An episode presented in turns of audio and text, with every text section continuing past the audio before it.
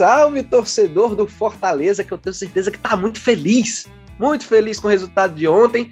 Muito prazer, meu nome é Juscelino, a gente está começando mais uma edição do podcast GE Fortaleza, episódio de número 25, e esse episódio eu tenho certeza que o torcedor vai guardar com um bom carinho aqui no, no coração, tenho certeza. Não estou sozinho, claro, comigo, Márcio Renato, nosso representante do Voz da Torcida do Fortaleza, e também tá lá claro, no Glória e Tradição no YouTube.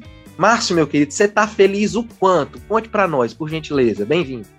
Macho, pelo amor de Deus, assim, não sei nem, sei nem mensurar. Foi difícil dormir, viu, Juscelino, assim, porque a mil por hora e mais uma vez esse roteiro maluco para vencer o Flamengo, sempre saindo gol no finalzinho. Vitória muito boa, cara, muito gostoso. É, eu acho que depois do Clássico Rei, talvez seja uma das vitórias mais prazerosas, né, para a torcida tricolor. Castelão tava bonito, virada por cima de virada, enfim, foi um jogo inesquecível. Acho que, que dá para dividir até em setores, né, cara? Porque Fortaleza larga na frente, leva virada, aí depois é. consegue virada, 48 do segundo tempo, nossa. Uhum. Imagina que as 46.299 pessoas que estavam ontem lá assistiram o jogaço, né? Os sentimentos, claro, foram diferentes em relação à torcida de Flamengo e Fortaleza. Ok, beleza. Mas assim, foi um jogo bacana para quem gosta de futebol. E no fim das contas, o torcedor cearense saindo contente, pra gente é muito mais negócio. Agora sim, esse negócio de não dormir, né, cara? Que loucura. Eu acho que no, no primeiro turno o Fortaleza não dormia por outro motivo, né? Agora o torcedor ficou sem dormir por uma vitória irada que aconteceu sobre um time que é finalista de Copa do Brasil, finalista de Libertadores. Loucura, mas assim, é, trocando em miúdos, o que, que você tem a dizer sobre a partida? O que, que o torcedor achou de bacana? O que, que achou de positivo? O que, que achou de negativo? Também, fica à vontade. Vou falar um pouco sobre, sobre o jogo, né, Juscelino? Eu acho que taticamente foi um jogo muito acertado, sabe? O Voivoda, ele, ele teve, propôs ali uma escalação um pouco diferente, né? Saca o Tite, bota o Brits jogando na zaga. É, a volta do Tinga para o time titular, ela não é só uma melhora técnica, né? É uma melhora quase que espiritual, assim. O Tinga tem uma relação com, com o campo, com o Castelão, com a torcida. Parece que ele, que ele em campo ele não permite que o jogo morra antes do minuto final, assim. Ele é um cara muito ligado e isso contagia demais os outros jogadores. O Hércules teve uma oportunidade, acabou não aproveitando tão bem, não, não jogou tão bem ontem. A exemplo do Ronald, né, que fez ali a dupla com ele de volantes. Mas, para mim, o principal destaque foi o Pedro Rocha, né? um jogador que estava. Tinha jogado um tempo contra o Botafogo, depois contra Fluminense e Juventude, teve alguns pouquíssimos minutos ali, entrando às vezes até nos acréscimos. E aí, depois desses 10 dias de paralisação, o Pedro Rocha me aparece como titular e ele jogou demais, tá? Jogou demais, fez um golaço ali no primeiro tempo, deixou o Davi Luiz sem pai nem mãe, chegou ali ele percorreu 60 metros, né? Foram 58 metros até chegar na zona de finalização, indefensável para o Santos, jogou muita bola. Só que quando o Fortaleza fez o primeiro gol, que foi esse do Pedro que eu descrevi agora, é, o Fortaleza deixou demais o Flamengo jogar. O Flamengo era o time que tinha muito a bola, mas era inofensivo. É tanto que teve uma hora ali, Jussa, que era uns 30 minutos do primeiro tempo o, Flamengo tinha 70% da posse de bola. Tá? Chegou a ter 78% de posse de bola. Só que o Fortaleza tinha o dobro de finalizações. Tá? Então, o, o, Flamengo tinha mais a bola, mas não era produtivo, não sabia o que fazer com ela. Mas Ganhou aí, o troféu posse de bola do jogo, né? É, é, o troféu posse de bola. Só que o Flamengo ele tem muita qualidade em campo, Tá? E aí você não pode vacilar em nenhum momento, porque em alguma hora essa qualidade pode se sobressair, e foi o que aconteceu. O gol de empate, ele sai o Ronald perdendo a bola no meio-campo, o Benevenuto dando um bote muito ingênuo no Gabigol, leva ali um drible bobo, faz com que o atacante entre na área, longe do gol, tá? mas ele consegue uma finalização e o Fernando Miguel, ele, ele bota a cereja ali no bolo de erros, né? Ele se ajoelha para tentar defender a bola, vai com a mão mole, né, como se diz, e não consegue espalmar. Para mim, uma falha grave do goleiro, mas seguida de duas falhas anteriores e esse foi o gol de empate. O da virada, né, que foi o pênalti do Benevenuto em cima do Mateusão, é aquela história. Não foi aquela falta cabeluda tal, mas você não pode chegar esbarrando no atacante dentro da área, porque isso nessa era do VAR sempre vai ser marcado. Né? Então, se você dá um encontrão, o centroavante sente, o contato, ele já, já vai ao chão, e aí na hora do pênalti, o Gabigol, que cobra pênaltis muito bem, desloca o Fernando Miguel, e o, e o Flamengo vai para o intervalo ganhando o jogo. Era a minha maior preocupação. Né? Eu sabia que o Fortaleza estava com mais cautela, então, levar o jogo, pelo menos empatado para o segundo tempo, você tinha alterações que podiam fazer uma dinâmica melhor para o Fortaleza, diferente do Flamengo, que tinha muitos desfalques e não tinha muita qualidade no banco de reservas. Só que o Fortaleza foi além. Tá? O Fortaleza foi além. As trocas do Voivoda foram muito positivas e a postura do time mudou. O Voivoda, já no intervalo, ele saca o Ronald e coloca o Moisés isso, isso dá uma, uma dinâmica, uma movimentação completamente diferente e o Fortaleza vai para o jogo. Tá? Fortaleza vai para o jogo e diz assim: agora eu também quero a bola.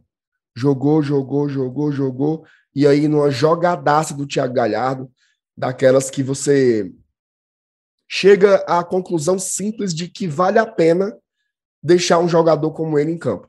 Mesmo que ele não esteja muito bem no, no momento ou outro do jogo, ele é um cara diferenciado que consegue fazer uma jogada como fez, um, um drible ali para o lado posterior da marcação. A bola quase saiu, ele conseguiu controlar, dá um toque rápido para o meio da área, o Tinga domina e dá uma assistência para o Pedro Rocha, que faz o seu segundo gol. E aí o Fortaleza empata e o jogo volta. Tá? O jogo volta. Ficou um pouco lá e cá, até os 30 minutos ali, mais ou menos, ficou um pouco laical, o Flamengo chegava um pouco, o Fortaleza chegava um pouco, só que, como eu, como eu havia dito, né, o banco de reservas do Flamengo estava muito prejudicado. E começou a entrar alguns jogadores que não seguravam o nível, diferente das trocas do Fortaleza. As trocas do Fortaleza, elas melhoraram o time. O Otero entrou muito bem, o De Pietri entrou muito bem, além do próprio Moisés, que já havia entrado desde o intervalo. Dos 30 minutos para frente, só deu Fortaleza. Foi aquele time que buscou a vitória, que quis mais ganhar. E aí ela vem. É, o, o Otero bateu dois escanteios ali, quase era gol olímpico, assim, teve muita emoção e o Fortaleza mordendo, mordendo, mordendo. A torcida engoliu, né, de, de cantar e de empurrar o time, até que no apagar das luzes, uma jogada ali pelo lado direito.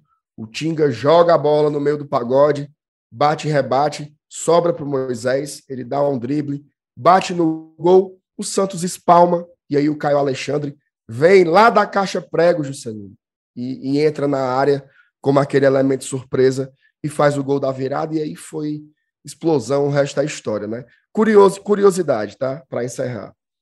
O, a vitória do Fortaleza contra o Flamengo lá no Rio de Janeiro também foi no finalzinho, já chegando nos acréscimos. Também foi numa finalização do Moisés, em que o goleiro espalma, e também foi numa bola em que sobrou para um volante. Só que lá no Rio foi o Hércules e aqui foi o Carlos Alexandre. Essa foi mais ou menos a história aí da vitória do, do Fortaleza para cima do Flamengo. E aí, para você, torcedor, que por algum acaso da vida não conseguiu acompanhar o jogo ontem, Márcio Renato descreveu brilhantemente, com maestria. Parabéns, rapaz. Eu ah, acho que Antero Neto. Ficaram Antero sabendo Neto, de tudo, né? Ô, oh, rapaz, então, acho que Antero Neto não, não descreveria tão bem esses lances.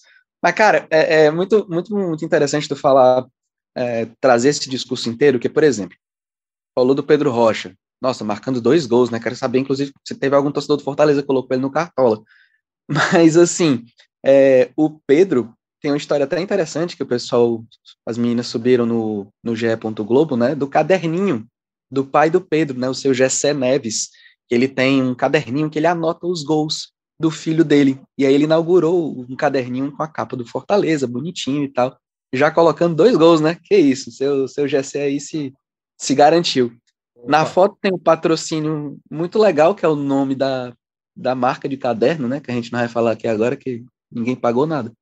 Mas sim, um caderno que todo mundo já teve quando, quando estudou no, no colégio. E tu falando também que o De Pietri entrou muito bem, né? Nunca foi criticado esse rapaz, né? Nunca tem até uma foto Não, a gente sempre defendeu a, a entrada dele em todos os jogos, Ave Maria.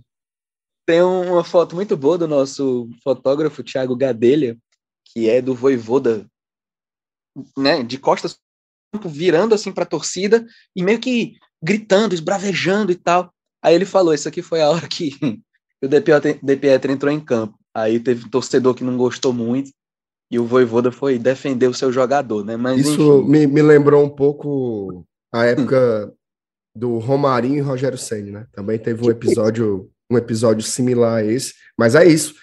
São jogadores do time, cara. São jogadores do Fortaleza, assim. Eu, eu acho que a, a, a cornetada depois da atuação ela é super válida, mas o cara tá ali aquecendo para entrar, tem mais que dar força mesmo. Eu, eu, nessa daí eu tô com o Voivoda, tá? Eu acho que ele tem que tem que defender os caras mesmo. E assim, para ser bem justo, tá? O De Pietri vinha muito mal, tá? Desde que ele voltou de lesão ali no começo do ano, eu não consigo me lembrar de uma única atuação boa dele. E ontem, quando ele foi provocado para entrar em campo, deu esse calafrio, né? Assim, pô, o cara vai colocar e detalhe, né? Tirando o Pedro Rocha, que estava que tava cansado, tava com a, com a língua de fora. Mas aí o torcedor enlouqueceu, né? Mas, infelizmente, o, o De Pietro foi bem, tá? Não foi assim uma atuação de gala tal, mas ele foi um cara que conseguiu fazer o que o time precisa dele, que é ter velocidade, saber tocar a bola, saber segurar a bola um pouco na frente. Tudo isso ele conseguiu entregar. Pois é, e foi até uma das justificativas do Voivoda na entrevista coletiva, quando ele foi questionado sobre as mudanças, né? E aí ele pontuou isso, exatamente isso que você falou, né? A questão da velocidade do De Pietri. Ponto, acabou. Ele tá ali para, entre outras coisas, claro, né, ter essa, essa função de dar um maior dinamismo ali para frente. Agora, Márcio, eu separei um trechinho da, da coletiva do Voivoda para a gente ver aqui, porque ele foi questionado se o time teve paciência para poder vencer a partida. Porque, assim, uh, eu acho que disso que você falou, do que a gente acompanhou da partida e tal, foi um time que não se contentou com o resultado, né? O Fortaleza não se contentou com o resultado, foi atrás da vitória e acabou sendo premiado, né? Acabou conseguindo. E aí o Voivoda ele respondeu esse e eu vou mostrar esse trechinho aqui agora para gente papear em cima disso, tá? Vamos ver o que, que o Voivoda falou sobre Fortaleza teve paciência para vencer o jogo? Para ouvir. Fortaleza teve a, a vontade de ganhar o jogo, mais no segundo tempo.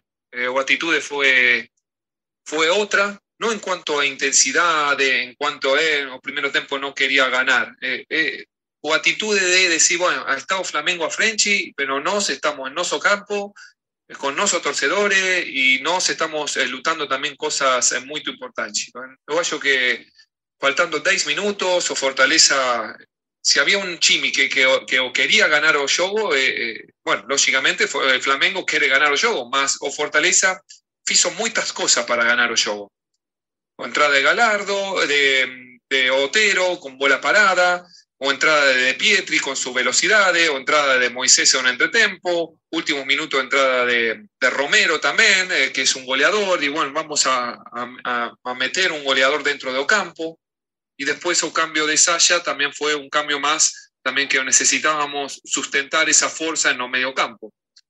Eh, en resumen, hallo que que Ochimi de Fortaleza debe la, el coraje de, de ir a, a, buscar o tres puntos y, y o, o Fuchibol, en este caso, o premiou a, a nosso time. Bom, é, não foi paciência, foi coragem. Acho que o discurso é um pouco disso também, né, Márcio? É, tu, tu tava lá no, no Castelão? Tu, tu conseguiu ir por lá? Não, eu tava aqui no Sertão Central, na, na Joia do Sertão, minha querida Boa Viagem, a trabalho. Dia de quarto para mim é inviável. Mas eu estava acompanhando aqui, a gente foi numa. Até contar isso para o ouvinte, né? Tem uma boa viagem, cidade pacata, né? Então, tem poucas opções assim de saída e todo mundo meio que se encontra ali nos restaurantes no entorno da Praça da Matriz. E aí tava massa lá, tinha muito torcedor de Fortaleza, tinha muito flamenguista também, então tinha até torcedor do Ceará também, que estava rolando o jogo do Ceará contra Curitiba numa outra TV, na, no mesmo, na mesma pizzaria. Então foi uma resenha muito boa lá, foi, foi marcante também essa parte aí. Nossa, os bastidores do voz da torcida. Foi, né? foi. Macho, Inclu inclusive, inclusive, o vídeo de pós-jogo da voz da torcida foi gravada na frente da Praça da Matriz de Boa Viagem aí. Uma referência isso, belíssima, viu? Que isso, hein? Que isso. Rapaz, é... posso ser um pouquinho azedo aqui Opa. contigo? Eu sei que o clima é de vitória, uma vitória espetacular, né? O Fortaleza ainda não tinha vencido o Flamengo em casa, desde que voltou para a Série A e tudo mais. A gente também subiu matéria disso lá no GE. Agora, assim, vamos lá. É, o Fortaleza venceu o Flamengo duas vezes, né? Foram seis pontos aí, mandando um abraço, inclusive, pro, pro Rubro Negro Carioca, né? Venceu tanto lá quanto cá.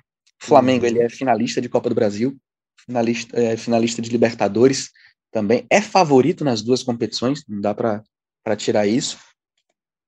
A gente estava aqui discutindo na redação, Márcio, e assim, é, eu não sei se falando de copo meio cheio, copo meio vazio. Acho, inclusive, que nem existe copo meio vazio uma vitória para cima do Flamengo nessas condições, certo? Mas a galera gosta de polemizar também, né? E assim, claro que aqui tem torcedores, né? A gente está numa redação do Sistema Verdes Mares, e assim, aqui tem catatal de gente, e aí a galera gosta de, de conversar e tal, polemizar.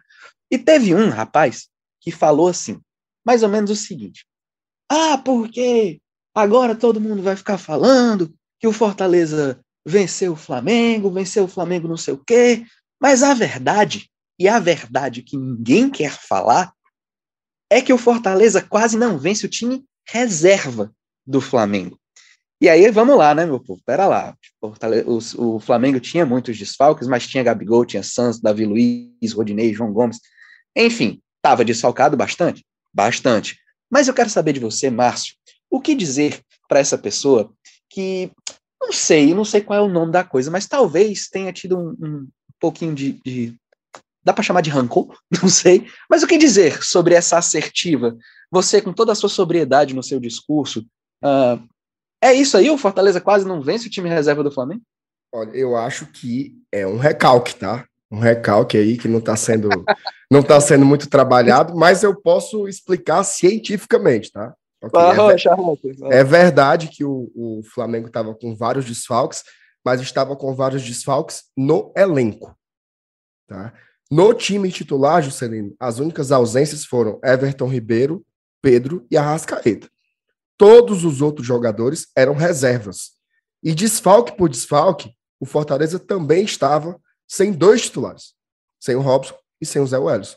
Então, o, Flamengo sem três titulares e o Fortaleza sem dois titulares. E outra coisa, o orçamento do Flamengo é pelo menos 10 vezes maior que o do Fortaleza. Então, eu acho que é um, é um pouco de recalque e é um pouco de chororô, porque levaram o famoso Lailô, né? Foi, foi P aqui, foi P lá, então é só o choro, Jus, é só o choro. tá certo. Mas foi muito interessante, cara. É porque assim, toda vida isso acontece, né? Lógico. É, é, Sempre vai ter o mas, né? Mas. Ah, sempre, sempre vai ter. E assim, a, a, a, gente aqui, a redação do esporte, ela é no, no canto, assim, do, do espaço da redação do, do sistema, né? É, é, é um lugar que, por exemplo, você só chega se você quiser caminhar a redação inteira para chegar aqui, certo? E aí, a galera que, que vem até aqui, normalmente, sei lá, o pessoal, não sei, da economia, da política, do, dos outros jornais e tal, a galera vem para tirar onda quando o outro time perde, né? O rival perde vem para né, é, exaltar a vitória do time do coração e tudo mais, mas foi, eu achei muito interessante esse levantamento, né? E aí eu queria trazer aqui para o podcast porque essa pessoa chegou e comentou. Isso ninguém vai falar. Aí eu falei assim, ô oh, rapaz, então acompanha lá depois o, o podcast do Fortaleza, que a gente vai falar sobre isso. E um abraço para, para essa pessoa anônima, tá? Um abraço para ela aí. Pois é, eu acho, eu acho, eu acho justo preservar a identidade deste. deste Não, seu... vamos, vamos manter no, no sigilo. tá bom. Mancho, mas assim, vamos lá agora, porque sequência aí de Campeonato Brasileiro, né? Vai ter já jogo no fim de semana, Fortaleza pega dois, dois compromissos aí fora de casa, inclusive, né? Encara o, Goiás agora, fora de casa na Serrinha, no sábado, depois pega o Atlético Paranaense e aí o torcedor tá querendo, claro, duas vitórias, mas repito, você com a sua sobriedade de discurso, o que que dá para esperar desses dois próximos confrontos, né? O Goiás que está em 11 primeiro aí na tabela de classificação, É um adversário complicado, a gente sabe, tem Pedro Raul ali no ataque, é um pouco mais difícil, mas que, que dá pra gente projetar desses dois duelos? O Juscelino, assim. Mas são dois, do Goiás, claro, né? claro. São dois jogos dificílimos. Tá? Dois jogos dificílimos. É, adversários com características diferentes, né? Você, começando pelo último. O Atlético Paranaense, dentro de casa, é um time muito difícil de bater. E não é porque é difícil para o Fortaleza. É difícil para qualquer time do continente chegar na Arena da Baixada e bater de frente com o Atlético. Muito complicado. É, eu não sei até que ponto eles estarão dividindo o foco né, com a final da Libertadores. Inclusive, perderam o jogo de uma forma estranha para o Santos agora na terça-feira, mas é, em tese, né, com todo o foco, com toda a atenção, é um jogo muito difícil até de pontuar. Tá? Contra o Goiás, é assim. O Goiás ele talvez tenha um elenco mais ou menos na prateleira do Fortaleza, tá? Só que é, um trabalho de um treinador que é muito chato para a gente. Tá? Assim, vencer esses times do Jair Ventura são muito chatos, porque são times muito fechados, é, ainda mais ele que está contando com um centroavante que é matador, né? O, Pedro Raul, ele está guardando o gol assim de uma forma absurda. Então, faz o gol, fecha, e aí você complica o jogo para a gente que tem que ficar roda a bola para lá, para cá, roda a bola para lá e para cá e não consegue achar espaço. É um jogo muito chato, tá? Se é, é, é, daqueles jogos que geralmente quem faz o primeiro gol leva melhor, tá? Se o Fortaleza faz, o Goiás vai ter que fazer o que não sabe, que é ir para cima. Em compensação, se o Goiás abre o placar, haja reza para pelo menos empatar o jogo. Então, dois jogos muito chatos, adversários muito, muito complicados. Porém, eu acho que são jogos que vão traduzir ao final qual campeonato o Fortaleza está jogando. Tá? Caso o Fortaleza é, não tenha sucesso nessas duas partidas, fica muito claro que a briga é pela permanência é, e não tem outra conversa. Se o Fortaleza for muito bem nesses jogos, trazer, sei lá, três, quatro pontos, eu acho que a gente já pode começar, Juscelino, a levar a sério uma briga do Fortaleza por uma vaga até na pré-Libertadores, tá? Ó, pra você ter uma ideia, se o Fortaleza vence o Goiás no sábado, ele já entra no G10, tá? Então, já embola ali o campeonato. Eu acho que são jogos curiosos aí para a gente ver, tanto pelo futebol em si, como para saber como pode ficar a tabela aí para o Leão. Por hora, eu estou mais cauteloso, né? Assim, eu tô querendo chegar naquele número mágico logo para evitar o rebaixamento, mas é inevitável que é, é, com bons resultados fora de casa vai dar uma animada aí para a torcida do tricolor de repente se ver, né, jogando por outros objetivos, até porque depois desses dois jogos aí que são muito difíceis, o Fortaleza vai receber o Havaí dentro de casa, né, que em tese é um jogo mais fácil, ou pelo menos mais acessível. É, pois é, meu povo. E aí, esse número mágico dos 45, né? O Fortaleza com 34, tá, tá caminhando bem. Sim, senhor. E, e eu abri aqui o, o, site do Departamento de Matemática da UFMG para ver a classificação do retorno. Fortaleza é o terceiro. Tanto aquele primeiro. Pois é, aquele primeiro turno horroroso. O homem disparou, o homem disparou, Juscelino. Que loucura, que loucura, amigo.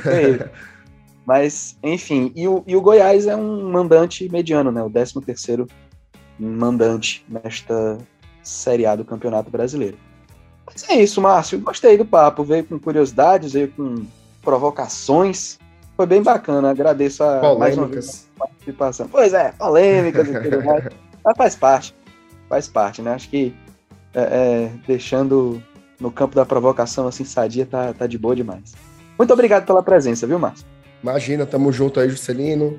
Um beijo para todo mundo que está acompanhando aqui a gente. Estamos é, de volta aqui semana que vem, já com mais dois jogos aí, né? Para saber qual vai ser o nosso humor da semana que vem. Acompanhe aqui o podcast Jeff Fortaleza, toda semana estamos aqui. Um abraço. É isso aí, valeu, meu querido. E eu me despeço por aqui também agradecendo a presença de todo mundo que acompanhou. E lembrando, esse podcast tem edição de Pedro Suaide, coordenação de Rafael Barros e gerência de André Amaral. Forte abraço.